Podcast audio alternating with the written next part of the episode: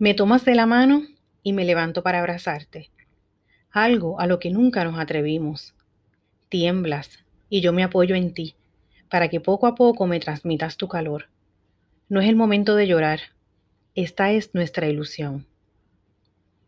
Saludos y bienvenidos al episodio número 22 del podcast Libertad. Hoy estaré comentando el libro La niña alemana de Armando Lucas Correa. Yo escucho los cantos. Yo escucho los cantos de viejas cadencias que los niños cantan cuando en un coro juegan y vierten en coro sus almas que sueñan, cual vierten sus aguas las fuentes de piedra, con monotonías de risas eternas que no son alegres, con lágrimas viejas que no son amargas, y dicen tristezas, tristezas de amores de antiguas leyendas. En los labios niños las canciones llevan, confusa la historia y clara la pena. Como clara el agua lleva su conseja de viejos amores que nunca se cuentan. Jugando a la sombra de una plaza vieja, los niños cantaban. La fuente de piedra vertió su eterno cristal de leyenda. Cantaban los niños canciones ingenuas de un algo que pasa y que nunca llega. La historia confusa y clara la pena. Seguía su cuenta. La fuente, serena. Borrada la historia, cantada la pena. Antonio Machado. La niña alemana, una novela inolvidable, ambientada en el Berlín de la primavera de 1939, la Cuba pre y post-revolucionaria y el Nueva York después del 11 de septiembre.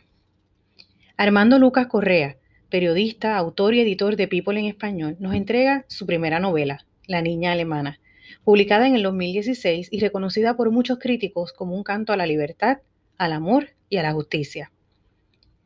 Las historias paralelas en la estructura de la novela, no en el tiempo vivido, de Hannah y Ana, nos acercan a unos acontecimientos históricos que marcaron la vida de esta familia.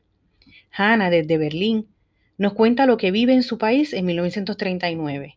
Y Ana, desde Nueva York, en el 2014, nos cuenta cómo una carta procedente de Cuba le cambió la vida. El punto de encuentro, Cuba, donde Ana y su mamá intentaban armar el rompecabezas del pasado de su familia. Preguntas sin respuestas, misterios sin resolver, dudas sin aclarar, historias desconocidas y verdades por conocer rodean la interesante vida de Ana en el presente y de Hannah en el pasado. Ambas viajan a Cuba para darle un significado a su vida. Viajan con la ilusión y la esperanza de colocar las piezas en su lugar y así rendirle honor a los seres que amaron. La novela refleja que el amor, la amistad y la familia van por encima de la historia y la política.